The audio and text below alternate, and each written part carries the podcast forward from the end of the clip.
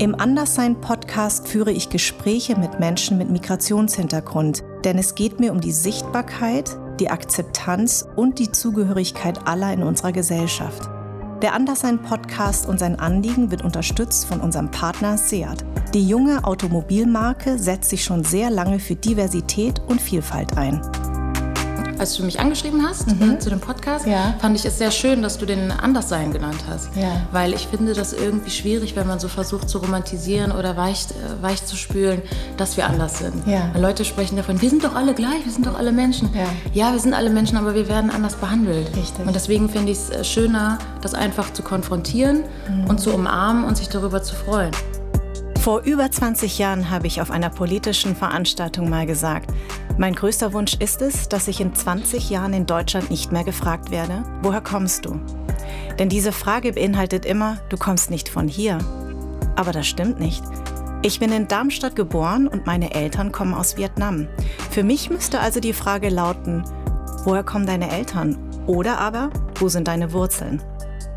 Aber wo stehen wir 20 Jahre später? Wird diese Frage immer noch so gestellt, woher kommst du? Oder sind wir mittlerweile so weit, dass sie anders gestellt wird? Bin ich anders, obwohl ich mich nicht anders fühle? Wie sehen es andere mit ähnlichem Background wie ich? Darüber möchte ich sprechen. Willkommen beim Anderssein Podcast. Poliana, schön, dass du da bist. Ach, schön. Du hast alles, ne? Ich Mach alles. dir ruhig noch eine auf. Knistert das so. Ja, stimmt. Tun wir so hier hin. Und ja. ich versuche auch nicht zu mampfen, während ich rede. Ach, du darfst mampfen. Das Schöne am Podcast, man darf ja eigentlich alles, nur das ist, glaube ich, da kriegt der Philipp gleich ähm, Ein eine Herzattacke. Sag mal, Poliana ist ein ähm, brasilianischer Name, Genau, richtig? ich bin da geboren. Genau. Ähm, mit vier nach Deutschland gekommen. Dann hat meine Mutter meinen Stiefvater geheiratet. Daher der Name Baumgarten. Baumgarten. Ah, genau. das wollte ich nämlich fragen. Also das ist ein großer Trugschluss. Viele Leute denken, ich bin äh, deutsch auch. Mhm. Also ich empfinde mich auch als deutsch, weil ich hier sozialisiert bin. Ja. Aber damit gehen halt krasse Privilegien einher, die ich eigentlich sonst nie gehabt hätte. Mhm, also es ist so was, ähm, so eine Namensänderung kann einfach das ganze Leben verändern. Ja, und ähm, Poliana, was heißt das? Hat das im Brasilianischen auch immer eine Bedeutung? Also im Brasilianischen ist das ein Name für Männer und Frauen. Ah. Weil als ich im ähm, Mutterleib war, ja. da wollte ich nicht zeigen, also wollte ich mein so. Geschlecht nicht zeigen. So. Und da hat meine Mutter den Namen äh, ausgesucht weil der halt für Junge und Mädchen passt. Ah. Und im Italienischen und ich glaube im Englischen gibt es so eine Novelle, die heißt Pollyanna. Das ist so ein Mädchen, die, der passiert immer ganz viel Schreckliches, aber die bleibt trotzdem positiv. Ah. Das passt irgendwie zu mir. Ah, sehr cool. Also, aber ist es häufig im Brasilianischen so, dass beide Namen für beide Geschlechter gehen? Nee, eigentlich nicht. Also es gibt durchaus solche Namen, aber das ist eigentlich unüblich. Okay. Also Brasilien wird schon sehr binär. Okay, weil nämlich in Vietnam ja. fast alle Namen, bis auf Minkai, bis auf mein, ja. können für Männer und Frauen stehen. Ehrlich? Und du kannst die nur unterscheiden durch den, also wir haben ja, also in Vietnam wird der Nachname zuerst genannt, hm. weil die Familie das Allerwichtigste ist. Hm. Und dann haben die meisten so ein Zwischending. Also T heißt, also ich heiße Fan, ist mein Nachname, ja. T Minkai. Und ah. T ist die Bezeichnung für weiblich weiblich. Und mein Vater heißt Fan Tri Jung. Also Jung ist sein ja. Vorname. Und Tri ist die Bezeichnung für männlich. Das finde ich so spannend. Ja. Ich habe auch in, den, äh, in die Folge mit dir und Vanessa gehört. Ja. Das ist eine ähm, Kollegin auch, also beim Zeitverlag. Ja. Das fand ich so spannend, weil ihr auch ähm, so Aspekte über vietnamesische Kultur und Geschichte genau. auf, also aufgearbeitet habt in eurer eigenen Geschichte. Genau. Voll viel gelernt. Ja, für mich, ich habe auch viel gelernt tatsächlich. Ja. Ähm, und also ich lerne ja in jeder Folge, mhm. aber da, das war eine sehr persönliche Folge für ja. mich, weil das halt ja viel mit meiner Herkunft auch zu tun hat mhm. und äh, sie natürlich nochmal als Journalistin sich ganz anders damit auseinandergesetzt ja. hat als ich. Aber ähm, genau, und die, die, die Vietnamesen nennen immer, die, Fam die Familie ist das Wichtigste. Deswegen war das ganz lange nicht klar, wie ich mich selber nenne. Weil eigentlich heißt heiße ich Minkai Thi Fan. Ja. In meinem Pass steht auch Thi Minkai als Vorname und Fan als Familienname. Ja. Ich habe aber das Thi zu meinem Nachnamen gezogen. Und da, als ich damals angefangen habe zu moderieren, ja. hieß ich nur Minkai. Ich, hatte, ich war die Frau ohne Nachnamen. Und viele haben immer gedacht, Min ist mein Vorname und Kai mein Nachname. Und dann, als ich zu, ähm, von Viva abgeworben bin, habe ich gesagt, so, und jetzt will ich meinen Nachnamen auch da stehen haben, weil den Deutschen war das immer zu lang. Ah. Ich war die ah. erste Asiatin im deutschen Fernsehen, die so, oh, Minkai Fantis wird zu lang, okay, dann machen wir nur Minkai aus dir. Mhm. Und die Bindestriche sind eigentlich nicht richtig. Die Bindestriche habe ich dazu gemacht, weil die Leute sonst nicht einordnen konnten, wohin kommt das T, ja. wohin kommt das Kai. Und Minka ist einfach mein Rufname. Wahnsinn, wie viel das erzählt von dir. Genau. Und ähm, auch wie viel das erzählt von der Kultur, von der dass Kultur. man sagt, erst der Nachname, mhm. während fast bei allen anderen Ländern ist immer der Vorname ja. das Wichtigste. Aber es gibt ja zum Beispiel bei afrikanisch, äh, afrikanischen Ländern oder auch bei ähm, ähm, skandinavischen ist doch häufig, dass immer der Vorname vom Opa genommen wird als Nachname, Nachname und genau. dann Son dran gehangen. Ja, ne? genau, also so, sowas, das ist ja. total spannend. Das sowas. erzählt sehr viel über, über Land und Geschichte. Genau. Also in Brasilien ist zum Beispiel so, dass ähm, viele Nachnamen verraten, unter welcher also in welchen äh, Sklavereizusammenhängen man ähm, irgendwie familiär vernetzt war. Also zum Beispiel, wer war der Sklavenherr, welche Plantage war das, in welchem Zusammenhang wurde man versklavt und so. Und das Silva, ähm, soweit ich weiß, also fast alle in Brasilien heißen das Silva, sind sich auch ganz lange. Ja. Und ähm, heißt so vom, von der Plantage oder vom vom Wald, also so. Ah, das ist dann in dem Zusammenhang. Das finde ich eh, da sind wir auch gleich beim Thema. Ich habe mhm. mir natürlich Breta angeguckt. Mhm. Habe ich das richtig ausgesprochen? Breta, genau. Breta, Breta mhm. heißt schwarz genau, oder schwarz. dunkelhäutig. Äh, schwarz. schwarz, also das ist so okay. eine Selbstbezeichnung auch. Okay, so wie ähm. hier schwarz als äh, politische Bezeichnung. Genau. Auch, ne? Wenn jemand sagt, ich bin schwarz, dann ja. ist es eigentlich eher politisch gemeint als nicht nur die Hautfarbe. Genau.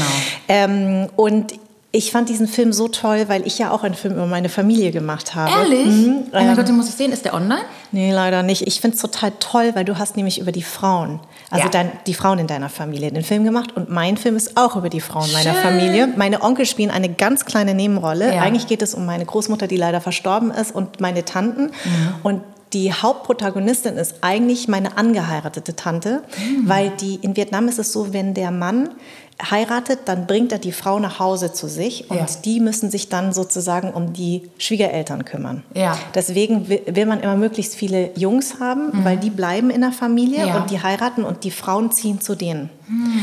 Und ähm, in Vietnam ist es aber nicht so wie in China, die ja so eine, die mehr Wert legen auf einen männlichen Nachfolger, ja. sondern in Vietnam ist es eigentlich ziemlich gleichberechtigt, weil man immer sagt, die Mädchen kümmern sich letzten Endes dann auch um die Eltern, mhm. während die Jungs heiraten zwar ein, aber die Schwiegertochter ist nie wie die eigene Tochter. Ja? Mhm. Aber ich habe einen Film über meine Schwieger, ähm, äh, über die Schwiegertochter meiner Mutter gemacht, also meine, meine äh, Schwiegertochter meiner Oma, also meine Tante gemacht, weil die so modern ist. Ja. Die ist einfach so anders als meine anderen Tanten. Äh, die, die, die wollte schon immer gerne ähm, so leben wie im Westen, obwohl sie den Westen gar nicht kennt. Aber ja. sie findet Gleichberechtigung so wichtig. Mhm. Und die war schon immer eine sehr starke Frau, hat auch ihre Kinder ganz anders erzogen als meine anderen Tanten. Ja. Und die musste sich aber einfügen in diesem in diese, in diese Familie, in meine Familie. Ja. Und ich fand deinen Film so toll, weil er mich so daran erinnert hat, mhm. was für starke Frauen man in der Familie hat. Wahnsinn, oder? Mhm. Das ist unglaublich. Also mich rührt das auch jedes Mal, wenn ich daran denke, dass ich aus so einer matriarchalen ähm, Geschichte einfach komme. Mhm. Weil Brasilien ist schon ein sehr ähm, sexistisches Land einfach, mhm. also sehr viel Machismo, sehr mhm. viel Chauvinismus.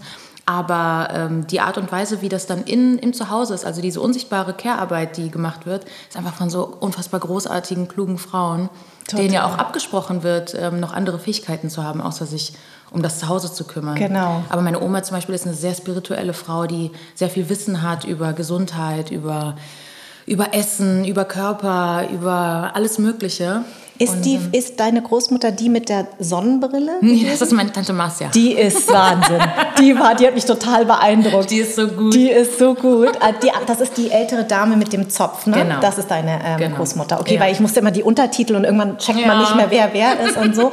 Aber ähm, was ich nämlich aus deinem Film gelernt habe, und das mhm. war mir gar nicht so bewusst, ist, dass durch die Kolonialisierung der äh, Portugiesen, ja. dass ganz viele ähm, Afrikaner als Sklaven damals nach Brasilien geholt wurden und ja. dass das die größte Community außerhalb von Afrika ist. Wahnsinn, oder? Das wusste ich nicht. Ja, das wissen viele Leute nicht. Viele Leute ähm, haben immer die USA so als äh, Vorbild.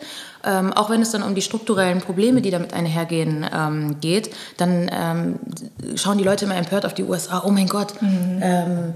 Drei, Tag, äh, drei Menschen pro Tag sterben dadurch Polizeigewalt. In Brasilien ist fünfmal so viel. Wahnsinn. Und das ist einfach ein so unsichtbares Narrativ. Wenn die Leute an Brasilien denken, denken die nur an Sonnenschein, mm, Samba, genau. gutes Essen. Ah, Brasilien, ich wollte genau. schon immer mal dahin, die sind alle so fröhlich. Genau. Aber es ist ein sehr, sehr düsterer Ort auch. Mm. Und es ist auch ein sehr verlassener Ort, weil die mm. Leute kaum gehört werden in ihrer Lebensrealität.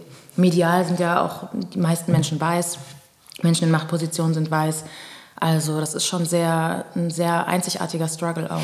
Und äh, nur noch um die Geschichte zu verstehen, ja. die Ureinwohner ähm, Brasiliens mhm. sind auch dunkelhäutig eigentlich, oder? Oder wie eigentlich, kann man das sagen? Das sind halt indigene, ja, indigene genau. ähm, Gruppen. Ne? Völker, also genau. so wie genau. man das so, wie man ja. das auch aus manch anderen kennt.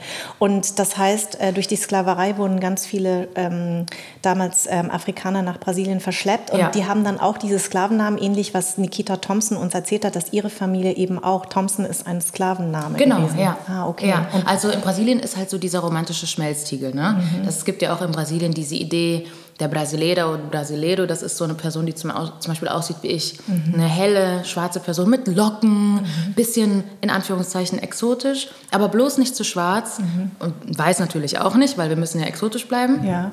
Und ähm, das ist so diese, diese romantisierte Idee von, alles hat sich vermischt und wir sind eigentlich alle gleich und deswegen gibt es auch keinen Rassismus. Mhm. Aber es ist natürlich ein großer Trugschluss. Das ist auch eher so durch Musik auch so sehr kulturell nach außen getragen. Bossa Nova, Samba und so. Ja. Die haben so diese brasilianischen Gesichter. Ja, genau.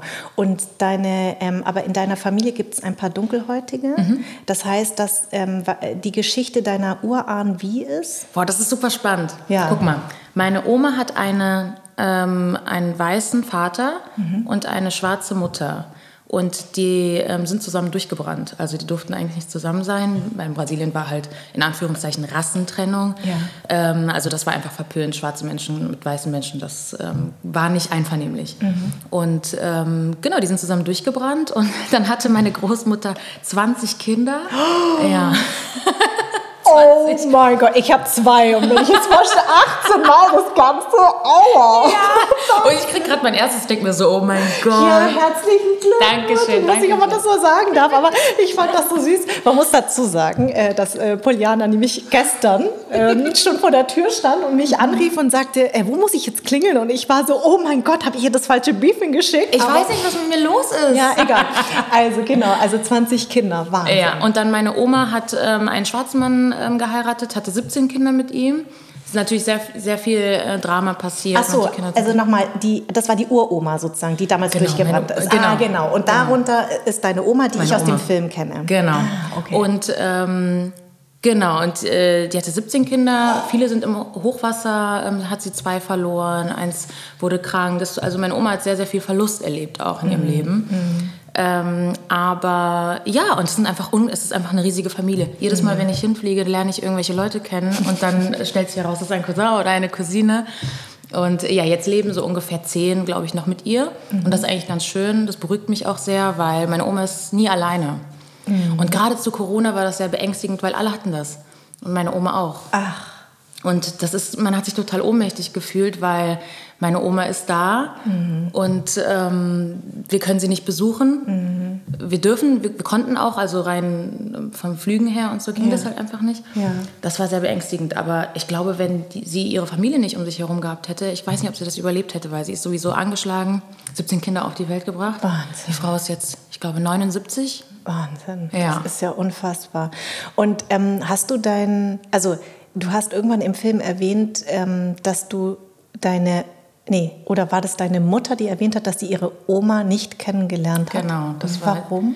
Ähm, weil sie einfach schon verstorben war zu ah. dem Zeitpunkt. Ah. Also die Lebenserwartung in Brasilien war zu der Zeit auch natürlich sehr niedrig. Ne, sehr niedrig, also ist immer noch sehr niedrig. Mhm. Aber ähm, ja, hat sie leider nie kennengelernt. Aber trotzdem sehr, sehr, also meine Oma hat uns sehr, ähm, auch ihre Kinder, also meine Mutter und ihre Geschwister, mit einem sehr starken Bewusstsein für ähm, die afrikanischen Wurzeln erzogen. Mhm. Also alles, was sie weiß, auch diese ganze Kräuterkunde, mhm. ähm, das ist eben afrikanisches Wissen und das äh, hält sie auch hoch. Das hast du eh so schön gesagt. Ich habe es mir mal auf, ähm, aufgeschrieben. Meine Familie hat mir beigebracht, mit erhobenen Hauptes, offenen Augen, wachen Auges durch die Welt zu gehen, ohne unsere Herkunft und unsere Kultur zu vergessen. Ja, das fand ich einen so schönen Satz. Dankeschön. Ja, das passt auch total, weil ähm, deswegen, als ich, ähm, als du mich angeschrieben hast mhm. äh, zu dem Podcast, ja. fand ich es sehr schön, dass du den Anderssein genannt hast. Ja. Weil ich finde das irgendwie schwierig, wenn man so versucht zu romantisieren oder weich, äh, weich zu spülen, dass wir anders sind. Ja. Leute sprechen davon, wir sind doch alle gleich, wir sind doch alle Menschen. Ja. wir sind alle Menschen, aber wir werden anders behandelt. Richtig. Und deswegen finde ich es äh, schöner, das einfach zu konfrontieren mhm. und zu umarmen und sich darüber zu freuen. Also, weil ich ich meine, wir haben ja kein Problem damit, anders zu sein. Das ja. sind ja andere Leute, die Probleme damit genau. haben. Oder die uns zu was anderem machen. Oder die uns zu was anderem machen, genau. Wir werden einfach anders markiert. Mhm. Und ähm, das ist auch etwas, das, da hat meine Mutter und meine Großmutter haben mir immer super viel Selbstbewusstsein mitgegeben. Mhm. Also äh, wenn ich zum Beispiel in der Schule irgendwie komische Erfahrungen gemacht habe oder beleidigt wurde oder irgendwie wegen meines Aussehens oder meiner Herkunft. Ja. Irgendwie versucht, äh, Leute versucht haben, mich zu diskriminieren, hat meine Mutter nie gesagt, ach, die sind doof, mhm. hör nicht auf die, sondern sie hat mir gesagt, wer ich bin. Ich meinte, ja, du hast lockige Haare, du hast mhm. volle Lippen, du bist mhm. Brasilianerin, du kommst da und daher, das ist unsere Geschichte. Und das hat mich viel mehr empowert, als irgendwie Entschuldigung dafür zu finden, warum mhm. Kinder äh, ignorante Sachen sagen. Ich finde eh, ähm, find das eh toll. Also man sieht einfach, ähm, also für alle, die diesen Podcast hören, ihr müsst euch unbedingt Berliner Farben angucken. Mhm. Ähm, das, äh, da musst du uns bitte gleich noch mehr davon erzählen. Mhm. Aber was, ähm, ich gehe jetzt erstmal auf deine Geschichte zurück. Das heißt, du bist mit vier Jahren von äh, Brasilien nach Deutschland gezogen. Kannst du mhm. dich an diesen Wechsel erinnern? Gar nicht. Ich erinnere mich an gar nichts. Ich glaube, meine erste Kindheitserinnerung ist so im Kindergarten. Mhm. Ich war da auch, glaube ich, nur ein Jahr, bevor ich eingeschult wurde. Und ähm, ich weiß aber, dass ich äh, sehr anhänglich geworden bin. Also mhm. ähm, meine Mutter hat erzählt, ich war ein sehr nerviges Kind, habe immer geholzt, weil sie den Raum verlassen hat. Ja. Und ich glaube, das sind einfach so Kindheitstrauma. Man ja. merkt ja, ob man dann auch in einem Land erwünscht ist, wie man aufgenommen wird. Und, ähm, Warum ist deine Mutter gegangen? Weil sie sich verliebt hat. Ach so. Genau, sie hat ah, sich die hatte meinen dein, Stiefvater. Ah, die hat genau. Herrn Baumgarten. Herrn Baumgarten, genau. ja. Meine Mutter war DJ in einem Club in äh, nee. Brasilien. Doch, die hat mit Vinyl aufgelegt und so. Was für eine coole Frau. ja, ich habe auch meinen ganzen Musikgeschmack von ihr. Alles Funk und Soul, Motown und so. Ja. Und ähm, meine, Mutter, meine Mutter meinte, sie wollte mit Gringos nichts zu tun haben. Was heißt Gringos? Gringos sind, sind Weiße. Die Weißen, genau. genau. Okay. Und ähm, sie meinte halt, weil sie halt auch Angst hatte vor diesem Stigma. Mhm. Dieses, der weiße Mann kommt nach Brasilien, sucht sich eine hübsche Frau und dann gehen sie nach Deutschland. Mhm. Und alles, was sie dann hat und sich aufbaut, hat sie ihm zu verdanken. Und bei meiner Mutter ist halt überhaupt nicht so. Hat aber in Deutschland immer dieses Stigma trotzdem ähm, entgegengebracht bekommen. Mhm. Und musste da auch sehr krass gegen kämpfen. Aber ähm, genau, und dann hat sie schweren Herzens dann entschlossen, für die Liebe zu gehen. Also es war nicht so, dass sie, dass das ihre große Chance war, irgendwie jetzt nach Deutschland oder so, was natürlich auch nachvollziehbar ist, weil ich mhm. meine, Europäer sind gekommen, haben dieses Land ausgebeutet und wundern sich dann, warum Leute dann aus, dem, aus ihren Situationen fliehen wollen. Mhm. Ähm, aber ja, sie hat es aus Liebe gemacht. Ja, die sind zwar nicht mehr zusammen, aber es war trotzdem eine gute Entscheidung. Und deine Mama hat aber immer Brasilianisch mit dir geredet? Sie hat immer Brasilianisch mit mir gesprochen. Ähm, bis ich dann so ungefähr 18, 19 war, dann hat sie äh, ihren neuen Partner kennengelernt und jetzt versucht sie halt auch, sie hat ja das Interview in Preta auch auf Deutsch ich gegeben. Ich weiß. Hat sie drauf bestanden. Toll hat sie das auch gemacht. ja, hat sie super gemacht. Hat sie super gemacht. Ich habe sie auch dazu motiviert. Sie kann sich auch sehr gut ausdrücken. Find also ich auch. finde ich, also man merkt, dass es eine, ähm, dass es eine Frau ist, die sehr gebildet ist, die sich sehr mit Dingen auseinandersetzt und man ja. merkt, von wo du kommst. Ja. Also dass die, eben, was du gesagt hast, dass deine Mutter dir das auch mitgegeben hast, ich finde, das spürt man in diesem Film total. Ja, mhm. das freut mich, dass ja. man das sieht. Also es ist einfach eine unfassbar selbstbewusste Frau, nicht selbstverliebt, aber einfach selbstbewusst. Genau. Sie weiß genau, wer sie ist, sie weiß genau, was sie kann und äh, sie weiß auch genau, welchen Scheiß sie sich jetzt gibt und welchen nicht. Ja. Und das, das ähm, habe ich mir immer zum Vorbild genommen. Und äh, genau, sie möchte jetzt einfach ihr Deutsch perfektionieren und das respektiere ich auch. Und es sei denn, sie wird sauer. Ja. Dann, äh, dann kommt das dann Brasilian, das ist dann viel einfacher, ja. Brasilianisch zu Genau, Fluchen ne? auf Portugiesisch ist viel einfacher. und äh, auf Portugiesisch, genau. genau. Was ich äh, auch immer sage zu den Leuten, wenn sie sagen selbstbewusst, ich sage, das Wort ist hier so wird falsch interpretiert, weil ja. eigentlich bist du dir nur deiner selbst bewusst, genau. wenn man es so sieht. Ne? Ja. Also das ist ja eigentlich was total Tolles, dass du weißt, wer du bist. Ja. Und wenn du weißt, wer du bist, dann kannst du das am besten auch deinen Kindern mitgeben. Ja. Die gucken sich das ja ab, wenn du einfach weißt, wer du bist. Genau. Ne? Ich glaube auch, dass das ähm, der, der wichtigste Weg und der beste Weg, auch glücklich zu werden. Ja. Weil das ist, meine Mutter hat immer gesagt, das Einzige, was du dir selbst schuldest, ist versuchen, glücklich zu werden. Mhm. Und ich glaube, dass das auch das Radikalste, was man machen kann, ähm, ist einfach Self-Care. Ja. Und zu, also egal, ich meine, wir kämpfen in unserem Alltag politische Kämpfe bei jedem Schritt. Mhm. Ähm, und ich glaube, der wichtigste ist einfach, dass man sich selbst was Gutes tut. Wie bist du denn dazu gekommen, dann, du bist ja ähm, Journalistin, Filmemacherin, mhm. Videojournalistin. Wie, wie, warum hast du diesen Weg gewählt? Das ist ähm, eine gute Frage. Also ich wollte immer in den Medien arbeiten mhm. und darüber haben sich auch manche Leute lustig gemacht, irgendwas mit Medien. Tatsächlich mache ich jetzt irgendwas mit Medien, weil das ist irgendwie ganz vieles. Kenne ich. Und habe ich damals auch gesagt. Ich werde Schauspielerin. Ja, ja, genau. Ah, siehst du? Ja, irgendwas mit Medien. Genau. Ähm, ich wollte einfach damals, als ich beim WDR als studentische Hilfskraft gearbeitet habe, wollte ich einen Film sehen über Rassismus in Deutschland. Und ich habe den einfach nicht gefunden. Also habe ich mir gedacht, komm, mach den doch einfach selbst. Du kannst dir doch so eine Kamera kaufen, so eine DSLR-Kamera. Mhm. Und dann kannst du dir das doch einfach irgendwie beibringen. Und du arbeitest doch hier beim WDR, frag doch einfach die Leute. Aber diese Typen waren so ignorant, die waren mhm. so sexistisch, die wollten mir nicht erklären, wie so eine verdammte Kamera funktioniert. Das hat mich erstmal total entmutigt, aber meine Mutter hat mich dann wieder aufgebaut und meinte, das steht doch alles im Internet, guck's dir an. Die haben es auch irgendwo gelernt. Toll. Und dann habe ich einfach gegoogelt und mir das einfach beigebracht. Wie rückständig, wenn ich das jetzt nochmal höre. Echt wirklich, dass dann so Typen sagen, wir erklären dir das nicht. Also ja. wie bescheuert ist wirklich, das Wirklich, ich habe so Sprüche bekommen wie, mach doch lieber Aufnahmen mit deinem Handy, das ist zu kompliziert, so, dafür Zack. gehen Leute studieren. Und so natürlich gehen Leute dafür studieren, ja. das ist auch legitim, dass man ja. das studieren kann, aber es ist nicht der einzige Weg. Nee. Nee. Man kann auch anders, äh, also genau. man kann durchaus sogar Sachen mit dem Handy machen und die können wertvoller sein, als etwas mit einer 50.000 Euro Kamera mhm. zu drehen. Mhm. Alles hat so seinen Platz. Zurück zu deinem Film. Das heißt, du hast, ja. du wolltest einen Film über Rassismus machen. Genau, ich wollte einen Film über Rassismus machen, habe den dann auch gemacht. Ähm, hab mir Wann eine, war das? Das war 2016. Ja. Den Film habe ich aber runtergenommen, weil das war so mein aller allererster Film und ich fand den am Ende ganz schrecklich, aber ich habe den einfach von meinem Kanal genommen, weil er sich nicht mehr eingereiht hat in, mhm. in alles andere, was ich gemacht habe. Der hieß Was ist Rassismus? Und dann habe ich ähm, Deswegen habe ich den auch nicht gefunden. Hast nicht gefunden, ne? Mhm, genau, weil ich habe das irgendwo gelesen und habe gedacht, wo, wo finde ich diesen Film? Ich habe ihn eben nicht genau. gefunden. Ja. Der ist nicht mehr online, weil er ist ja. auch nicht mehr aktuell. Ja. Und was ähm, hast du da erfahren? Ähm, ich habe erfahren, wie viel, also was Rassismus überhaupt bedeutet. Also, dass es nicht dieser ähm, individuelle Rassismus lediglich ist, also ähm, diese Befindlichkeit, sondern eben, dass es etwas Strukturelles ist. Das war mir bis dahin nicht bewusst. Mhm. Ähm, auch wenn man betroffen ist, heißt es nicht, dass man Rassismusexperte oder Expertin ist. Ne? Nee, das, im, äh, Gegenteil. im, Gegenteil. Ich kenne ganz viele in meinem Freundeskreis, die eben anderer Herkunft sind und die sagen, ja. ich, ich kann zu dem Thema gar nicht so viel sagen, ja. weil sie eher individuellen Rassismus oder diskriminiert werden. Aber sagen, ich, ich will mich auf dieses Minenfeld gar nicht bewegen, weil da ja. müsste ich mich damit auseinandersetzen. Und ich muss auch sagen, ich habe erst durch diesen Podcast mhm. viel mehr erfahren durch Gespräche und dadurch, dass ich mir sehr viel anlese und mir viele Dinge bewusst sind. Aber hätte ich das nicht gemacht, wäre ich jetzt auch gar nicht so weit wie jetzt. Ja. Also ich, ich, ich lerne das ja auch erst, dass dieser strukturelle Rassismus ja auch schon anfängt in den Schulen, dass ganz viel über Kolonialismus nicht gesprochen wird. Ja. Und ich habe mich versucht zurückzuerinnern und ich habe gesagt, das stimmt, weil mhm. ich habe eigentlich erst darüber wirklich erfahren, als ich mit 17 zum ersten Mal in Namibia war für mhm. einen Job. Also ich habe damals ein bisschen gemodelt ja. und da war ich für einen Job in Namibia und plötzlich war ich in einer der deutschesten Städte überhaupt, in Windhoek mhm. und habe dann erst verstanden, ja stimmt, die Deutschen waren ja hier, aber ich habe das nicht in der Schule gelernt. Das äh, wird auch überhaupt überhaupt nicht aufgearbeitet. Ne? Nee. Also wir sprechen immer nur vom, vom Holocaust, natürlich genau. zu Recht, von der ja. NS-Zeit. Aber ähm, ja, der Genozid äh, auf dem afrikanischen Kontinent ist irgendwie total unsichtbar gemacht. Genau. Und ähm, ja, also diese strukturelle Ebene, das, das braucht auch viel Energie und ich glaube, das ist auch ein Prozess, den wir niemals abschließen werden. Mhm. Also wenn Leute sich irgendwie damit brüsten möchten, ja, also ich habe mich mit Rassismus auseinandergesetzt, ich weiß, wovon ich spreche und das ist immer ein bisschen gefährlich, weil das ist, ähm, wir haben nie irgendwie alle Ebenen begriffen, mhm. weil sie auch immer anders greifen und immer anders funktionieren.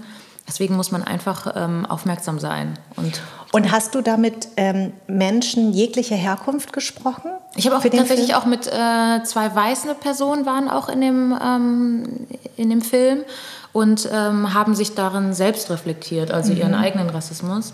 Ähm, das Was war ganz interessant. Daraus? Ähm, dass sie zum Beispiel, also beziehungsweise eine Person ähm, war dabei, die meinte, dass sie ein, also gemerkt hat, dass selbst wenn sie sich diskriminiert fühlt, das keine strukturelle Ebene für sie hat. Also wenn man sie zum Beispiel als Kartoffel nennt oder mhm. Alman nennt oder ja, so, ja. dass das keine Auswirkung hat ähm, für sie auf dem Wohnungsmarkt, keine Auswirkung hat für sie auf dem Arbeitsmarkt, dass ähm, das natürlich wehtun kann, mhm. beleidigt zu werden und auch aufgrund der Herkunft beleidigt zu werden, aber dass das eben keine strukturelle Konsequenz hat. Mhm. Und das ist eben dieser Unterschied. Genau, während Menschen wie wir, ja. wenn wir irgendwie uns irgendwo, wobei Baumgarten vielleicht nicht, aber ich jetzt mit meinem Namen, vielleicht ja. auf dem Wohnungsmarkt, ja. dass dann jemand sagt, okay, danke, das war's. Ja, also, das stimmt. Also da habe ich wirklich, mit diesem Namen habe ich so viele Dinge erreicht, die mir sonst bestimmt verwehrt ge geblieben wären.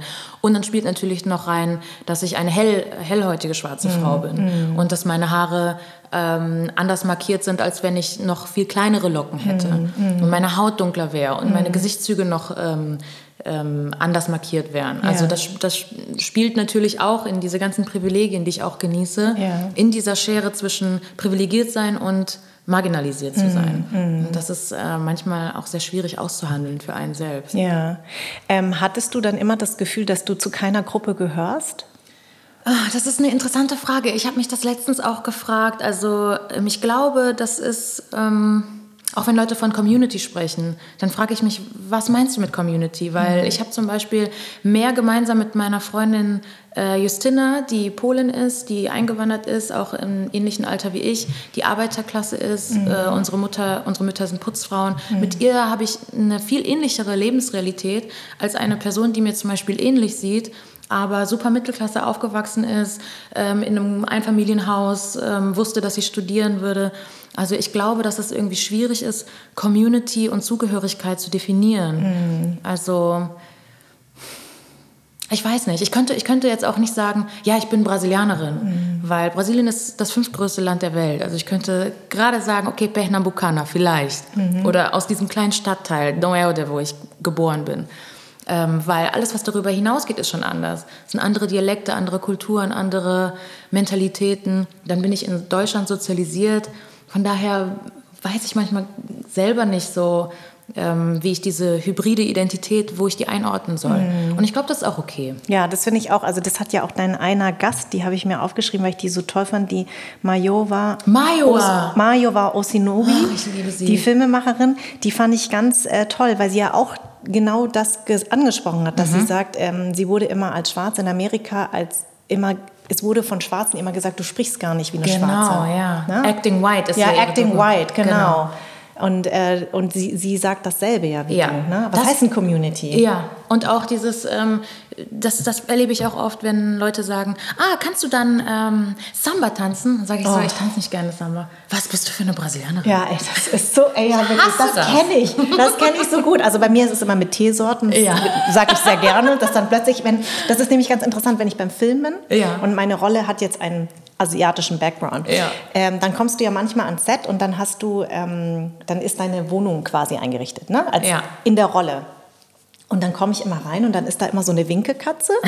Dann ist irgendwo eine Buddha-Statue und oh, es steht Mann. Tee auf dem Tisch. Und ich weiß noch, als ich meine ersten Kommissarinnenrollen gespielt habe, habe ich immer darauf bestanden, dass ich bitte keine Teetasse auf dem Tisch habe. Ich habe, weißt du, alle anderen haben Kaffeetassen, mhm. sage ich jetzt mal ganz plump, und mhm. ich war die Einzige mit einer Teetasse. Also das fängt schon bei so, so Kleinigkeiten an oder halt mit Reis. Ich meine, nicht alle ja. Asiaten essen im Übrigen mit Stäbchen. Also zum Beispiel in Thailand isst man nicht mit Stäbchen. Das wissen die wenigstens. Ja. Es wird alles auf so ein Ding gelegt. Und ja. ich meine, so wie du, du musst eigentlich Samba tanzen können ja. und du musst alle, weißt du, das ja. ist so bescheuert. Es ist wirklich, das sind diese lächerlichen Stereotype und ich ja. frage mich auch, wie Leuten das über die Lippen geht, ohne sich lächerlich zu fühlen genau. dabei. Und dann beschweren sich aber weiße Deutsche häufig, wenn sie in Amerika sind oder wenn irgendwas, das dann so, äh, so gerne über Uniform und Nazi und ich bin da, ich bin doch kein Nazi und so. Also die, die regen sich ja dann auch auf. Und ich sage, ja, welcome to my world genau. oder to our world. Ja, total, total. Das ist, das ist wirklich sehr ermüdend und anstrengend. Ähm, aber ich merke auch in Brasilien, wenn ich da bin, wie unfassbar deutsch ich sozialisiert bin. Wenn ich an der Haltestelle stehe und und dann frage ich so, wann kommt der Bus? Und die Leute so, chill, der Bus kommt, wenn der Bus kommt. Und ich denke mir so, was, wie lebt ihr euer Leben? Ich muss wissen, wann der Bus kommt. Äh, und, und ähm, ja, das ist einfach, man merkt irgendwie, dass man teilweise nicht irgendwo hingehört, weil man anders behandelt wird oder weil man sich selbst irgendwie nicht zugehörig fühlen kann. Es ist, glaube ich, so, der Fluch und Segen der Diaspora. Ja. Man ist irgendwie entwurzelt und man muss sich irgendwie neue, man muss irgendwie neue Wurzeln schlagen. Warum hast du dich dazu entschieden, an diesen Film zu machen bei deiner Familie Breta? Weil ich mich genau an diesen stereotypischen ähm, Narrativen über Brasilien gestört habe. Und immer wenn ich erzählt habe, ja, ich fliege nach Brasilien, oh geil, Brasilien ist so geil, da würde ich auch Copacabana. Ja, so toll. Aber Brasilien, also meine Oma zum Beispiel, die sagt immer, ich habe irgendwie keine Angst vor der Hölle oder so, weil die mhm. Hölle ist hier. Wir leben mhm. jetzt schon in der Hölle. Krass. Und ähm, das ist wirklich für für Menschen, die in sehr prekären Lebens, ähm, Lebensrealitäten leben in Brasilien, ist es einfach nicht, ist es kein Spaß. Mhm. Es ist mhm. auch nicht, äh, die können sich auch nicht an dem äh, tropischen Wetter erheitern. Klar, es ist auch eine Form von Überlebensstrategie, dieser Hedonismus, das viele Lachen, das laute Lachen, das Feiern und so. Ähm, aber die Leute können ja nicht den ganzen Tag rumsitzen und heulen. Mhm. Das heißt aber nicht, dass es ihnen gut geht. Mhm. Deswegen, wenn Leute sagen, ah, die sind so glücklich mit so wenig und die lachen den ganzen Tag, so ja, aber ähm, denen geht es trotzdem strukturell ziemlich beschissen. Irgendjemand aus deiner Familie hat ja auch gesagt, ich würde mir wünschen, wenn ähm, Touristen kommen, dass sie ja. einfach nicht nur die Strände ähm, besuchen und den mhm. Karneval, sondern sich auch die Favelas angucken, also ja. wirklich Brasilien sich angucken. Ja, ja. Gabriela, meine Cousine, hat das mhm. gesagt. Es gibt natürlich ähm, Leute, die würden sagen, nein, in eine Favela sollst du auf gar keinen Fall gehen, das ist kein Zoo. Ähm, sehe ich natürlich auch so, weil das ist so voyeuristisch auch. Mhm. Aber ähm, ich finde es gut, wenn man sich bewusst macht, was da eigentlich passiert. Also ich war, als ähm, ich den Film gedreht habe, 2018, dann auch in Rio de Janeiro mhm. und in Iguazu. Und das ist wirklich so krass, wie getrennt das ähm, auch äh, rein städtisch von der Architektur einfach getrennt ist. Mhm. Dass die Slums richtig hinter Hügeln verborgen sind, mhm. wie so eine Art Mordor. Mhm. Und da regelrechte Bürgerkriege und, und, und Polizeigewaltkriege stattfinden. Und vorne ist alles... Äh, wie eine ganz andere Welt. Also das kenne ich aus Recife nicht so. Mhm. Recife ist im Norden Brasiliens, ist auch, ähm, hat auch von der Kriminalität, ähm, ist glaube ich auch fast gleichgestellt mit Rio de Janeiro. Und ähm, da ist die Favela viel näher an, an, den, an den Stränden. Mhm. Ähm, aber in Rio ist es wirklich extrem. Also, das ist, also ich kann mir gut vorstellen, dass Touristen da hinreisen und Touristinnen und äh, sagen, ich habe überhaupt keine Armut gesehen. Also mhm. denen geht es doch gut. Ja, ja, das genau. ist doch ein Land auf, also das ist doch ein Entwicklungsland, die sind doch gut dabei. Ich hatte da sehr, sehr viel Unbehagen, als ich da war, auf jeden Fall. Das war, es hat sich nicht richtig angefühlt. Ja. Und ähm, ich habe meiner Oma das auch so verkauft, weil die kennt da kein Pardon. Also wenn ich in Brasilien bin, muss ich bei ihr sein. Mhm. Möchte ich natürlich auch. Aber ich habe gesagt, ja Oma, ich muss auch ein paar andere Aufnahmen ich äh, machen. Das. So. Mir ein bisschen noch was angucken. Genau. Ähm, und man genießt diese Tage auch außerhalb der Familie, auch wenn man seine Familie Fall. total liebt. Aber bei mir ist auch so immer Pflichtprogramm ist erstmal ja, Familie und das ist echt manchmal ein ja. bisschen viel. Und dann ist man immer froh, wenn man für zwei Tage mal entfliehen kann. Voll. Als ich meinen Dokumentarfilm gemacht habe, ja. habe ich gar nicht in meiner, mit meiner Familie gewohnt.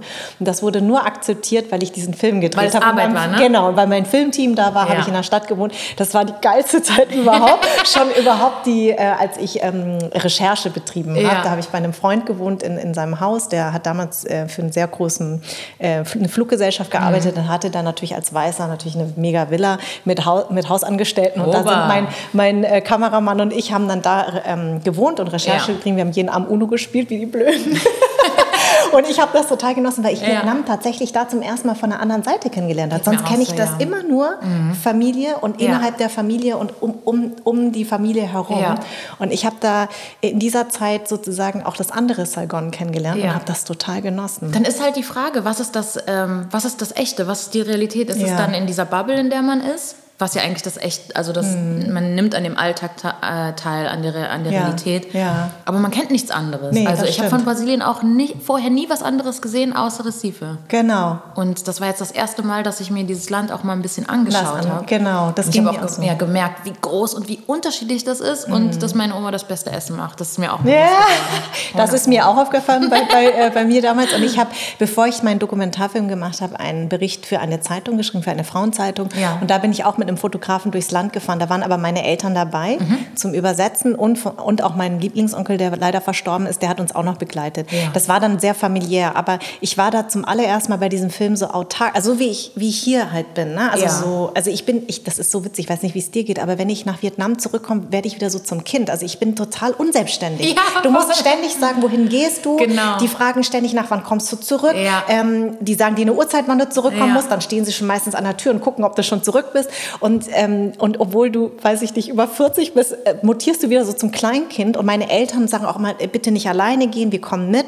Jetzt mittlerweile haben die sich entspannt durch diesen Film. Aber ich mhm. weiß noch, als ich diesen Film gemacht habe, war es das erste Mal, dass ich mich so bewegt habe wie hier in, in, in Deutschland. Und ich fahre sehr gut Moped. Das ja. ist ja für meine Mutter ein Albtraum, in Vietnam, also in Saigon, äh, Moped zu fahren. Und für mich war es immer das Allertollste, weil es so ein Freiheitsgefühl ja. war. Und da durfte ich dann fahren. Und deswegen, ja. ich weiß genau, was du meinst mit Bubble, weil auf der einen Seite ist das irgendwie unsere Realität mit dieser Familie, mhm. aber das andere gehört eben auch dazu. Und meine Familie hat zum Beispiel mit dieser weißen ähm, mit diesen, ähm, also mit den ähm, Expats hat die überhaupt nichts zu tun. Also die Ausländer, ja. die sozusagen in Vietnam leben, die kennen die gar nicht. Also die mhm. kennen sie nur durch mich, weil ich manchmal Freunde mit nach Hause bringe und die werden ja. dann bekocht. Aber im Grunde kennen sie dieses andere Saigon mit den Clubs, wo es eigentlich so zugeht wie hier, ja. kennen sie überhaupt ja. nicht. Und das ist aber auch eine Realität von Vietnam. Das stimmt, ne? das stimmt. Kennst du das aus deiner Familie, dass du, dadurch, dass du hier aufgewachsen bist, ähm, eine andere Bildung hast, entgegnet dir das nur positiv nee. oder ist es teilweise auch so, hm, aus toll, Deutschland, dass, feine Dame. Toll, dass du das fragst, weil du bist die Erste. Und ja. ich frage das nämlich umgekehrt meine Gäste auch immer. Ja. Und ähm, bei mir war es genau, genau wie du sagst. Es war immer die reiche Cousine aus dem Westen. Und mich hat das immer total belastet, mhm. weil ähm, die konnten sich ja nicht vorstellen, wie unser Leben hier war. Also meine. Eltern haben wirklich sehr gestruggelt. Wie ging es dir denn damit? Also ähm, meine Familie feiert das total ab, dass ich äh, in Deutschland lebe und dass ich die Chance hatte, ähm, mir hier was aufzubauen. Ja.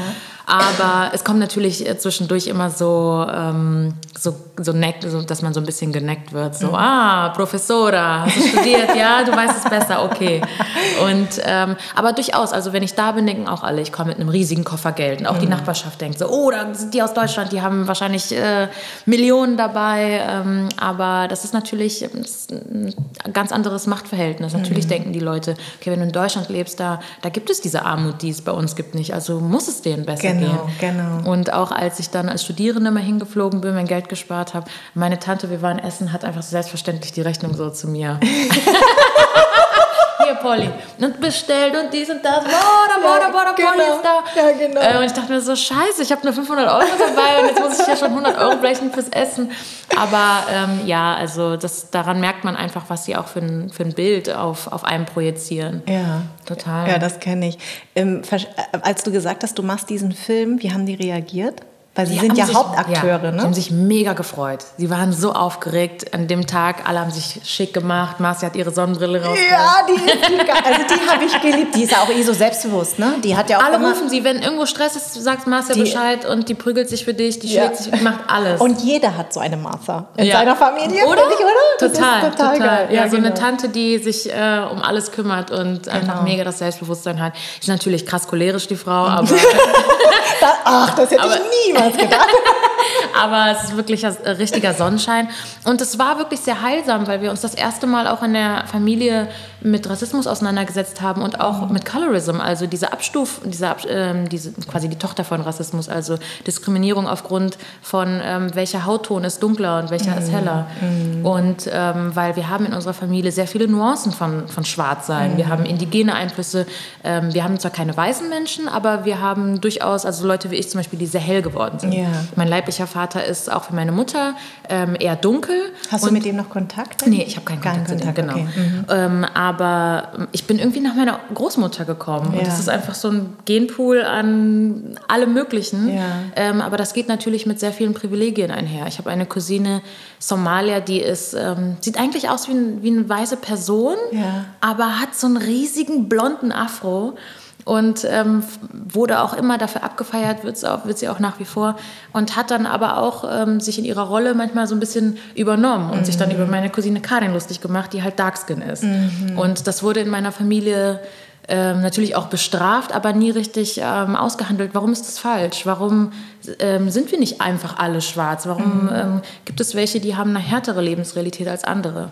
Und in diesem, durch diesen Film haben wir mehr darüber gesprochen, was, das, was Schwarzsein bedeutet in Brasilien und wer wird als schwarz wie gelesen und mhm. welche Privilegien hat man. Und ähm, das ist natürlich nicht alles, hat natürlich nicht alles in den Filmen gepasst, weil es sollte schon um die Lebensrealität von schwarzen Frauen gehen, einfach auch zugänglich, damit Leute überhaupt erstmal verstehen, wie sieht Rassismus in Brasilien eigentlich aus. Ja.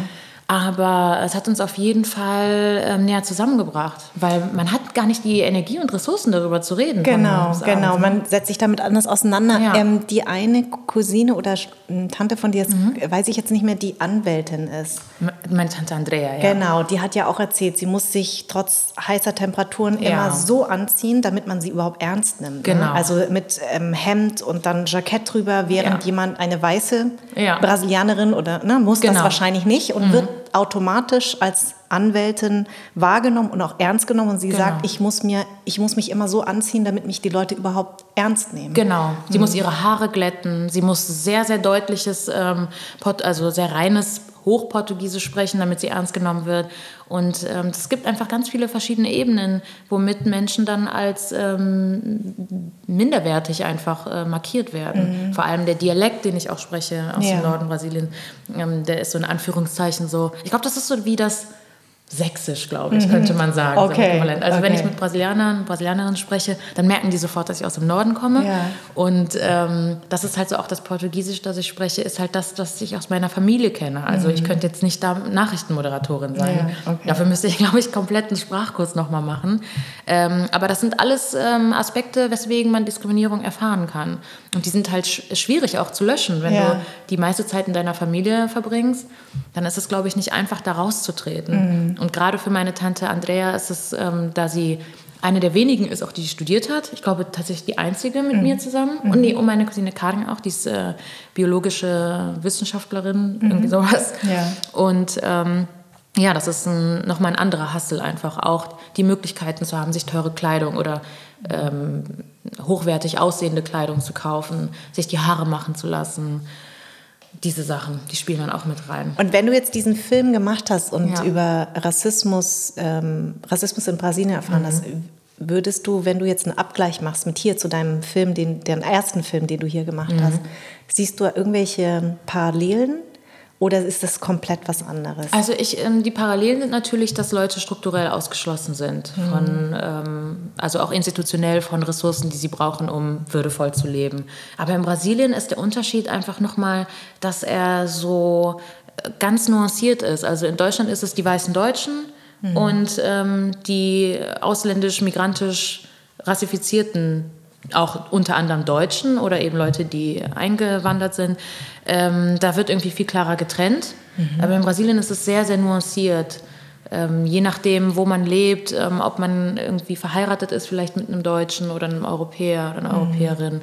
Ähm, und es ist halt einfach auch unsichtbarer. Also es wird auch weniger darüber gesprochen, weil man irgendwie glaubt, der Rassismus sei überwunden. Ja. Ähm, in Deutschland spricht man ja auch nicht offen über Rassismus. Also es nee. kommt immer mehr, aber mhm. es ist eher ja, es wird eher so auf Befindlichkeiten runtergebrochen. Genau. Und in Brasilien ist es halt ähm, sehr romantisiert alles. Es, Leute haben auch nicht die Ressourcen und auch das Wissen und, die, und die, den Zugang zu Wissen, um Rassismus auch irgendwie zu begreifen und auch mhm. ihre eigene Geschichte zu kennen. Die wurden versklavt und ähm, sind aus Sklaverei ähm, nach Brasilien gekommen, schwarze Menschen, kennen teilweise ihre Geschichte nicht. Es gibt jetzt mittlerweile gerade auch im Norden so eine Rückbesinnung zu mhm. ähm, afrikanischen Wurzeln. Gerade in Salvador da Bahia, das ist ja die Hochburg, da leben die meisten schwarzen Menschen ähm, oder Nachkommen der Sklaverei.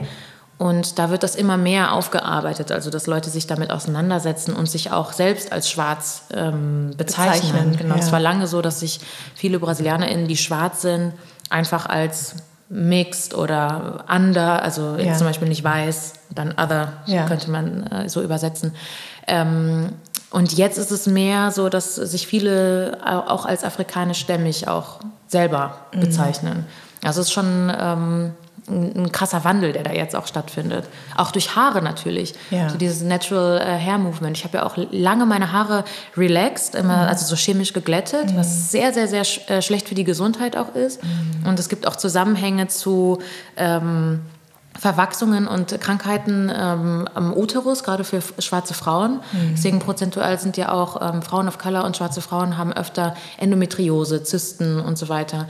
Und vieles ist auch äh, darauf zurückzuführen, dass man sich halt ähm, die Haare zähmt, also auch ja. chemisch glättet. Ja, und dass genau. es einfach Chemikalien sind, die man nicht kennt. Ja, das ist nämlich etwas, ich habe ähm, sehr viele ähm, ähm, afrikanische Freunde oder ja. die afrikanische Herkunft sind und deswegen weiß ich das eben. Das. Mhm. Und ich war sehr häufig in Afrika. Ich weiß einfach, dass dieses Haarthema ein Wahnsinnsthema ist. Ne? Also, dass man möglichst die Haare glatt tragen will, um europäischer auszusehen. Genau. So wie in Vietnam sich die Frauen Lidfalten, mhm. Ähm, künstliche Lidfalten ähm, nähen lassen. Wow. Na? Ne? Weil damit du eben nicht diese Mandelaugen hast, sondern dass du europäische Augen hast, also je runder je mm. puppenhafter, je europäischer, desto besser. Ja. Deswegen auch diese, dieses Whitening, also halt diese mhm. weiße Creme, ne? also dass du halt möglichst hell bist. Also wenn man sich jetzt eine Gescha anguckt zum Beispiel, die mhm. ja ganz hellhäutig ist, gut, das ist nochmal eine andere, ja. ähm, andere äh, Glaubensrichtung ja. oder, oder was eine Gescha überhaupt ist. Aber trotzdem ist es in Asien sehr weit verbreitet, dass auch die Popstars oder die Schauspieler möglichst möglichst weiß aussehen. Ja, das ist also mhm. Colorism ist ah, wirklich ein globales äh, importiertes, also durch Kolonial, ähm, durch Kolonialisierung importiertes genau. Phänomen. Das gibt es wirklich überall. Das stimmt. Und es gibt und das, ich meine, es ist ja so, dass Leute, die ähm, hellere Haut haben, einfach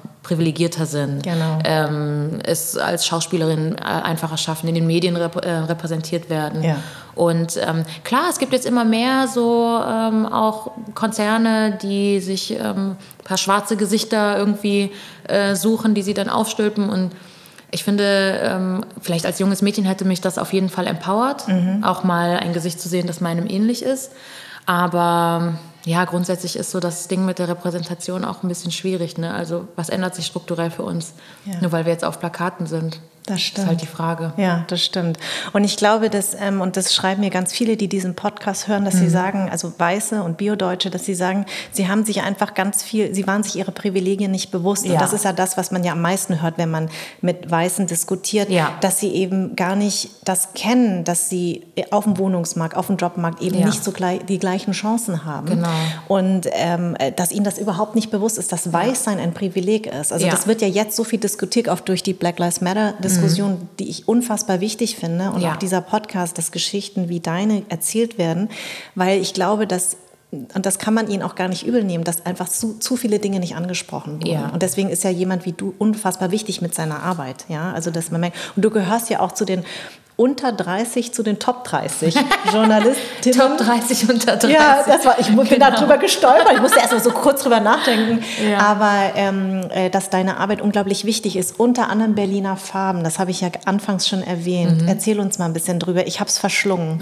Ich finde es ganz toll gemacht. Du machst ja auch alles selbst. Genau. Ich also hab, deine Bildsprache ja. finde ich so unfassbar. Und du sagst ja auch auf, deinem, auf deiner Homepage, mhm. dass du auch weißt, dass... Ähm, äh, eben ähm, ähm, bewegtes Bild eben so wichtig ist. Das, das, das äh, macht was mit Menschen, wenn sie das ja. Ja, auf jeden Fall. Ich glaube, das ist eine, ein so schönes Medium, um Geschichten zu erzählen und Geschichten nahbar zu erzählen und auch eben auf eine strukturelle Ebene zu bringen. Ähm, weil diese Akademie, also akademische Texte oder so, wenn du ja. Leuten das vorlegst, mm, also ja. das, dafür braucht man einfach einen bestimmten Zugang. Mhm. Aber wenn mir jemand seine Geschichte erzählt und ähm, ich daran strukturelle Probleme irgendwie aufzeigen kann, dann ist das viel, viel einfacher. Wie bist und du darauf gekommen, auf Berliner Farben? 2016 bin ich nach Berlin gezogen, um Warum? meinen ähm, Master in African Studies zu machen. Ah, ach, oh. du bist ja eine richtige, ach so, eine studierte African Masters. Oh mein Gott, okay. Also, also wenn ich Fragen habe, ich werde nicht auf dich zurückkommen. Ich habe ihn nicht ab abgeschlossen. Ich habe nicht abgeschlossen, weil es hat dann irgendwie mit der, mit der Arbeit so gut geklappt, dass ich äh, gedacht habe, komm, mhm. ähm, braucht kein Mensch noch irgendwie ein Master in African Studies. Lassen wir das. Ja. Ähm, aber genau, ich bin 2016 hergezogen und dann dachte ich mir, okay, ich muss irgendwas machen. Also mhm. ähm, ich habe kein Volo, ich habe auch irgendwie kein Interesse in Volo, daran, mhm. Volo zu machen. Volontariat. Wo, genau, Volontariat zu machen. Ähm, ich habe bei der Deutschen Welle dann angefangen, als ähm, Redaktionsassistentin zu arbeiten, habe studiert und habe mir gedacht, okay, ich muss irgendwie auch diese Kameraskills verbessern. Ich habe einfach Bock drauf, was zu kreieren und möchte aber gleichzeitig mich in dieser Stadt vernetzen. Ich möchte die Geschichten von Leuten erzählen. Ich möchte schauen, wie leben hier rassifizierte Menschen und ähm, was sind so die Überlebensstrategien. Mhm. Und dann habe ich ähm, einfach Leute angesprochen auf Veranstaltungen, meinte so, hey, du bist cool, kann ich eine Folge über dich drehen? Ich würde gerne da und darüber sprechen. Und dann habe ich das gemacht. Also ähm, mit Jumoke Adenju, eine ganz tolle ähm, Poetin und ähm, Veranstalterin, die Poetry Meet Soul ähm, Veranstaltungsreihe hier in Berlin macht. Mhm. Ganz großartig. Mit den Homies habe ich gesprochen, die ja jetzt Superstars sind. Ja, die werde ich, noch, die werde ich noch in diesem Podcast zerren. Musst du unbedingt machen. genau, die machen auch einen ganz großartigen Podcast. Mhm. Ähm, DJ-Duo, ne? Mhm. Genau. Äh, Major zum Beispiel, die du eben angesprochen hast. Ja, Azadi Peschman, großartige mhm. Journalistin. Die haben alle so spannende äh, Perspektiven. Und das, ja. was mich am meisten stört, ist, äh, wenn es um die Wahrnehmung von rassifizierten Menschen in Deutschland geht, ist, dass wir als homogene Gruppe wahrgenommen werden. Mhm. Und äh, das ist unfassbar nervig. Es ist sehr, sehr ermüdend auch, weil es gibt unglaublich viele Nuancen, sehr, sehr viele Konflikte, die ausgehandelt werden müssen. Ähm, aber man nimmt uns nur irgendwie als eine Gruppe war und dann gibt es so ein oder zwei Repräsentantinnen und das reicht. Mhm. Und ich wollte aber eben diese Individualität in den, in den Lebensrealitäten zeigen und die Menschen zu ihren Konditionen ab, äh, abbilden und mhm. nicht, ähm, ah ja, okay, du hast also afrikanische Wurzeln, ähm, dann erzähl uns doch gehabt. mal, genau, hatten genau, wir schon, genau. dann äh, jetzt würde ich gerne mit einer Kurdin sprechen oder, genau. also das ist, ich wollte einfach die Leute ähm, aus ihrem Beruf erzählen lassen, aus ihrem Alltag erzählen lassen und das bedingt sich ja eh immer, genau. also die Rassismuserfahrung oder Sexismuserfahrung, das bedingt sich sowieso mhm. und deswegen, ja, war eine sehr, sehr schöne Unterhaltung, ich habe unglaublich viel gelernt mhm. Und ähm, ja, habe neun Folgen gemacht und dann konnte ich nicht weitermachen, weil ich einfach dann Jobs bekommen habe und alles so seinen Lauf genommen hat. Hast du denn, du bist ja jetzt aus Düsseldorf, ich kenne ja Düsseldorf auch so ein bisschen, mhm. das muss doch schon auch ein Schock gewesen sein, nach Berlin zu kommen. Also ich bin ja aus München nach Berlin gezogen, wow. das war schon ein Schock. Ja, ja. Aber Düsseldorf ist ja noch kleiner als München. Ja, Düsseldorf und sehr weiß. Dorf. Düsseldorf ist so weiß und bougie. Ja. Es ist wirklich schrecklich. Ja. Also ähm, ich, ich bin in Düsseldorf aufgewachsen und es ist so, also es, nee, also ich bin einfach nicht so ein großer Fan von Düsseldorf, muss ich ehrlich sagen. Ich ja. bin eher, obwohl ich da nicht aufgewachsen bin, aber ich mag das Rheinland total mhm. gerne, aber mir ist auch Köln sympathischer. Ja. Das ist oh, einfach. Jetzt kriegen wir einen Shitstorm oh, hier. Oh, oh, oh. Kommen die ganzen Lokalpatriotistinnen. Genau, für alle, die es ähm. nicht wissen, Köln und Düsseldorf ist schwierig, ist so wie FC Bayern und Dortmund so oder was, keine genau. Ahnung, Union Berlin und Hertha. Also es ist so verträglich verträgt sich nicht besonders Verträgt gut. sich nicht, aber es ist einfach, Köln ist einfach offener, ja. die Leute sind einfach entspannter. Sie hat die, eigentlich sagt man es die ähm, heimliche schwule Hauptstadt. Ehrlich? Ja, also Ach, zu meinen Zeiten, als ich da für Viva gearbeitet ja. habe und auch durch die Nähe zu Amsterdam, war es einfach immer schon eine total ja. weltoffene Stadt. Also die sind einfach so offen. Ich mhm. heirate jetzt Ende des Monats ja. und ähm, dann wollten wir in Düsseldorf heiraten, weil meine Mutter da lebt mhm. und dann meinten die so, nee, sorry, geht nur für Bewohner und ich sage, aber meine Mutter wohnt doch da, ich bin aufgewachsen, nee. Und in Köln, ja, herzlich willkommen, hier ist jeder willkommen, kein Problem. Und die haben wollten jetzt auch so ein Familien, kein schönes Familienbuch mit einem schönen Dom drauf.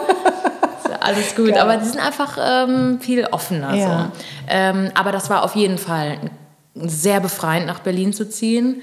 Ähm, unglaublich bereichernd. Ähm, ja, war wirklich wundervoll. Also am Anfang sehr erschlagend, weil ich dachte mir so, riesige Stadt. Stadt. Oh.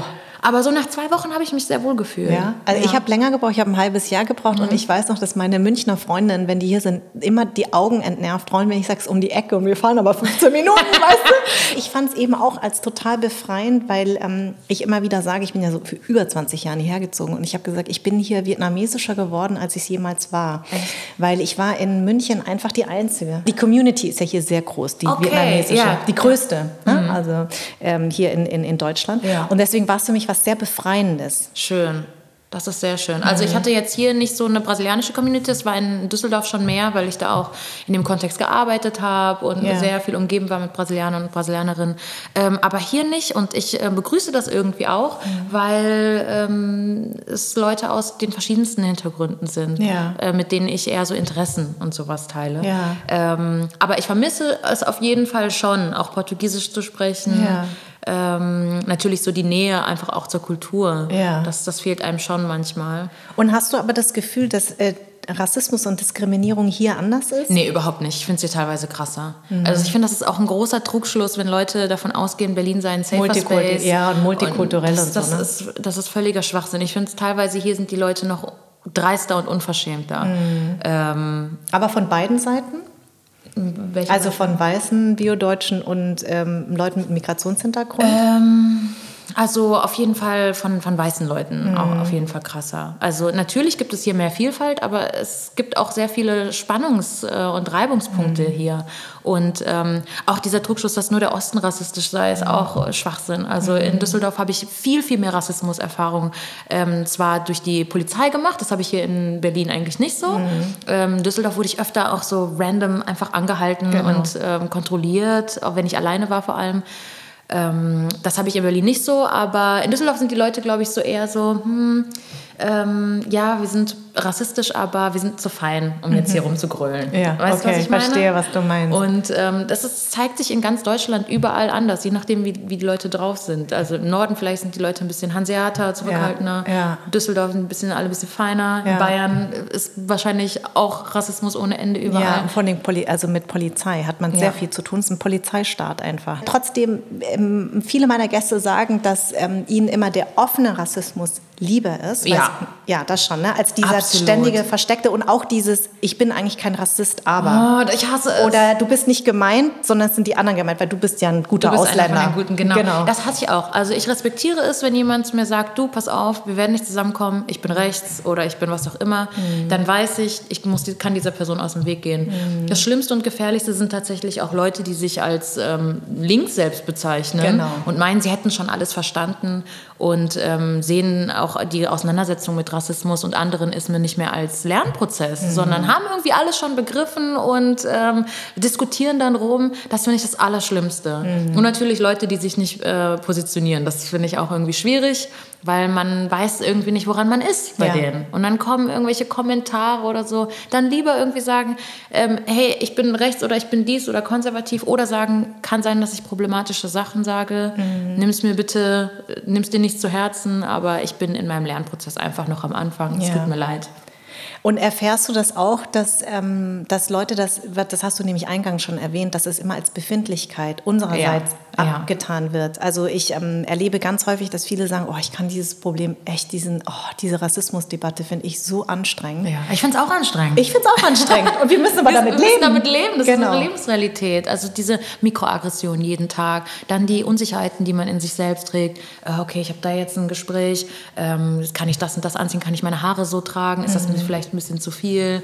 Ähm, also man ist ja auch so erschöpft davon, das zu erleben. Mhm. Und wenn Leute mir dann sagen, ja, ähm, muss man immer über Rassismus reden, so ja, ich muss die Scheiße jeden Tag erleben. Richtig. So, frag mal, wie es mir geht. Genau. Wir sind genau. total müde, ja. uns auch immer wieder zu erklären und so. Deswegen ähm, sowas ist sehr, sehr, äh, sehr, sehr gefährlich und ansteckend, äh, an, anstrengend. anstrengend. Und genau. wenn du jetzt so abgleichst, jetzt 2016, wir sind jetzt im Jahre 2020. Mhm ob sich was verbessert hat? Mhm. Du, das ist, eine, das ist eine interessante Frage. Ich habe nämlich gestern mit einer Freundin noch darüber gesprochen, wo das, also wie die nächsten Jahre aussehen könnten. Mhm. Auf der einen Seite gibt es mega viel Repräsentationspolitik, die gefahren wird, äh, wirtschaftlich. Also ähm, ich glaube, man hat irgendwie verstanden, dass rassifizierte Menschen eine starke Kaufkraft sind mhm. und dass es sich auch nicht mehr gehört, nur alte weiße Männer zu haben und dass es langsam mal an der Zeit ist, da die gleiche Politik natürlich zu fahren, mhm. aber vielleicht mit, einem, mit, einer schwarzen Frau oder mit einer, mit einer weißen Frau oder einer ostasiatischen Frau mhm. ähm, oder einer queeren Person, mhm. aber dass sich strukturell irgendwie nichts ändert für uns. Mhm. Ähm, und jetzt, ich meine, was da jetzt letzte Woche abging hier in Berlin mit der Corona-Demo und den Nazis, die den Reichstag stürmen wollten, das lässt einen natürlich nur erschauern. Und dann mhm. fragt man sich, okay, diese ganzen Kämpfe, die wir kämpfen, ähm, was bringen die? Mhm. Und ich glaube, dass ähm, wir uns vielleicht von dem Gedanken verabschieden müssen, irgendwie die Welt verändern zu können oder zu müssen. Ich glaube, wichtiger ist es, dass wir uns Räume schaffen, in denen wir sicher sind, mhm. in denen wir heilen können, dass wir uns Prozesse suchen, in denen wir wieder unsere Energie tanken können, uns gegenseitig bestärken können, Wissenslücken füllen können und ähm, das ist, glaube ich, der, der, also politisch der beste Widerstand, den man leisten kann, als irgendwie zu, zu glauben, man würde jetzt die Welt und den Kapitalismus und das Patriarchat stürzen. Ich glaube, mhm. das ist ähm, zu unserer Lebenszeit nicht mehr möglich. Nee, vor allem, weil jetzt so viele Populisten an der Macht sind, ja, ja. auch äh, der Präsident ähm, in Brasilien. Bolsonaro, ja. Ja, da hast du oh ja Gott. echt Wahnsinnsausschnitte auch ausgesucht, was ja. der von sich gibt. Also der ist ja wie Trump eigentlich. Das waren die harmloseren. Ich wollte die, Leute, die ZuschauerInnen nicht triggern nicht zu krass triggern, das ist einer der schlimmsten Faschisten, glaube ich, die ähm, die es zurzeit gibt. Er und Trump, die ja. könnten echt einen guten Abend zusammen Ja, das stimmt. Mit ja. Putin und noch mit dem nordkoreanischen Diktator. Genau. Die hätten einen super Abend im Übrigen. Bestimmt. Ne? Aber ähm, wie empfindest du das denn, wenn du nach Brasilien gehst? Also ich meine, jetzt gerade die mhm. Zeit, das muss doch irgendwie echt ähm, fast unerträglich sein. Das ist super, super komplex, dieses Thema, weil ich habe tatsächlich in meiner Familie Personen, die Bolsonaro gewählt haben. Mhm. Und wenn ich denen dann sage, warum hast du Bolsonaro gewählt? Warum hast du so einen Faschisten Faschisten, Rassisten, Sexisten, alles gewählt, dann sagen die so, ja, Polly, äh, die Demokraten haben für uns auch nichts getan. Mhm. Wir leben neben den Mördern und neben mhm. den ähm, Drogenhändlern. Mhm. Und ähm, wo auch immer das jetzt herkommt, also ich meine, das ist ja alles auch nur eine Konsequenz aus äh, Kolonialismus und Ausbeutung, dass, äh, dass diese Dinge passieren. Aber ähm, du lebst nicht hier. Du kannst aus Europa sagen, oh Gott, dieser Faschist, seid ihr doof, wie könnt ihr den wählen? Ja. Aber die Leute wollen eine Veränderung haben. Und wenn Bolsonaro sagt, ich säubere, in Anführungszeichen, mhm. jetzt die Favelas, dann denken die, dass, äh, dass er ihnen was Gutes tut. Dabei sind mhm. sie aber selbst gemeint und das ähm, ist ihnen, glaube ich, nicht bewusst. Deswegen versuche ich mich immer auch so ein bisschen zurückzuhalten, damit das zu verurteilen, wie Leute ähm, diesen Mann gewählt haben ähm, aber ja, es ist sehr, sehr schwierig, das auch aus europäischer Perspektive zu beurteilen, aus welcher Dringlichkeit Menschen auch so einen Typen wählen. Ich finde das total toll, dass du das sagst. Das mhm. hat Vanessa und ich haben, also Vanessa ja. Wu und ich haben das ja auch gesagt über unsere Perspektive mit Vietnamesen. Die ja. Vietnamesen, also ich empfinde sie als sehr unpolitisch. Mhm. Sie hat gesagt, sie empfindet das nicht ganz so krass. Mhm. Äh, sie ist aber mehr in Hanoi, in der, Haupt, also in der Hauptstadt. Ich bewege mich sehr viel im Süden und ähm, ich glaube, sie hat mehr Zugang zu kulturellen Leuten, weil mhm. ich eben, ähm, in, in, sie hat da gelebt, richtig, ja. so für drei, äh, drei, vier Monate und deswegen hat sie, glaube ich, einen anderen Zugang zu, zu den Leuten. Ich habe meine Familie und alle immer als sehr unpolitisch empfunden, aber auch, weil du dies, das Denunzieren von Nachbarn immer im Raum steht. Das heißt, wenn du mhm. die auf Politik ansprichst, ja. dann kannst du eigentlich nicht drüber reden, weil dein Nachbar hört vielleicht zu und denunziert dich. Ne? Uh. Also ich meine, es ist immer noch ein sozialistisches System. Ja. Und trotzdem haben wir beide auch festgestellt, dass man immer aufpassen muss, aus der Perspektive, in der man lebt, über etwas zu urteilen, was man eigentlich manchmal nicht beurteilen kann. Genau. Und ähm, ähm, mir fällt es auch schwer und mein mhm. Vater ist da in totaler Mission manchmal unterwegs und versucht immer seine Freunde da in, in, in Amerika auch immer zu überzeugen, weil ja. es auch teilweise Trump-Wähler sind. Ach. Aber ich habe ihm auch gesagt, es ist so schwer, weil wir haben eine andere, natürlich auch einen anderen Zugang zur Berichterstattung, mhm. während viele Amerikaner eben nur Fox News eben lesen, genau. die halt ihn unterstützen und ja. du in dem Land lebst und das ist immer echt schwierig. Also wir erheben uns häufig und bei uns ist es genau. aber auch nicht viel besser. ja. ja? Total. Und da sind wir wieder auch bei dem Punkt, was uns beide anbelangt, mhm. wenn wir von anderen über Befindlichkeiten, zu, äh, wenn da über Befindlichkeiten gesprochen werden. Die ja. Leute, äh, die stecken nicht in unserer Haut. Ja. Die wissen nicht, dass du Privilegien hast, wenn du weiß bist. Du, mhm. Die wissen nicht, wie es ist, wenn die Polizei dir entgegenkommt, dass du manchmal den Kopf senkst. Es sind so tausend äh, Millisekunden an Gedanken, die, ja. die durch den Kopf gehen. Ja. Die hatten Weißer überhaupt nicht. Die haben die wirklich nicht. Nee, ja. überhaupt nicht. Das heißt, dass, dass manchmal eben diese Sichtweisen so schwer ähm, ja, einzuordnen sind. Ja, ne? Also, dass man auch immer aufpassen muss, wen also dieses Belehren und so. Ich bevormunden auch. Ne? Bevormunden. Ne? Aber ja. ich finde es eben wichtig, im Austausch zu bleiben. Und mir fällt es manchmal schwer, wenn ich eben ähm, rassistisch angegangen werde, dass mhm. ich da auch mir manchmal denke, ich habe einfach gar keine Lust mehr, was zu sagen, weil du, du ziehst einfach den Kürzeren, weil die beschimpfen dich und, ja. und, ähm, und ich kann mich den ganzen Tag nicht mehr drüber beruhigen. Weißt du, was ich mich frage? Du hast ja gesagt, du hast zwei Kinder. Mhm. Ähm, eine Freundin von mir, die hatte letztens das erste Mal die Situation, dass sie nicht für sich einstehen musste, sondern für ihren Sohn. Mhm. Und ähm, das hat sie super aufgewühlt, weil die, das war auf dem Spielplatz, ihr Sohn wurde rassistisch beleidigt von einem anderen Kind, der ist fünf. Mhm. Und ähm, dann hat sie die Mütter angesprochen und die haben super ignorant äh, reagiert, haben ihr das abgesprochen, haben ihr ihre Gefühle und die ihres Sohnes abgesprochen. Und ich frage mich, wie das dann ist, wenn man ein Kind hat. Ja. Also man sagt dir immer, choose your battles, also such dir aus, such dir deine Kämpfe aus und spar dir deine Energie oder eben mhm. nicht. Aber ich frage mich ähm, auch, weil ich ja bald. Mutter dann hoffentlich bin, ähm, wie das sein wird, äh, ja, wie, wie ich dann Rassismus halt verhandle. Es ist sehr schwierig, weil es viel emotionaler ist. Mhm. Es äh, fängt ja schon damit an, dass sich Frauen angegriffen fühlen, wenn du überhaupt was über das Kind sagst. Mhm. Ja, also Mütter kennen dieses Thema ganz gut. Also mhm. da werden die ja zu Furien.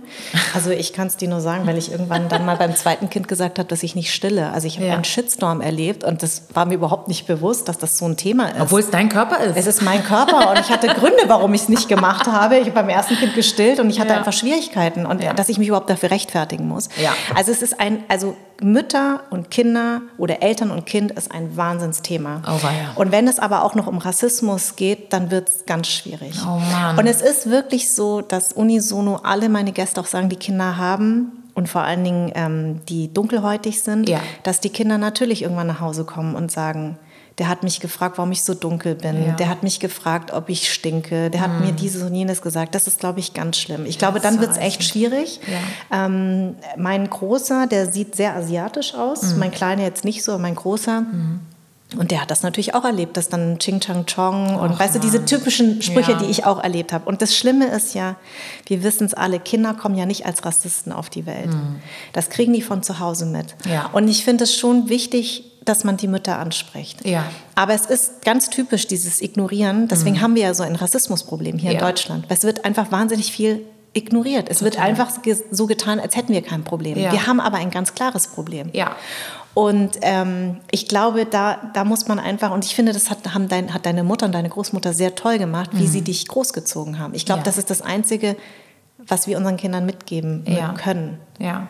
Dass man sie bestärkt. Dass man sie bestärkt und ihnen auch erklärt, warum sie so aussehen. Das finde mhm. ich einen total tollen Ansatz. Schön, ja. Na, das heißt, hat ja deine Mutter auch gemacht. Genau.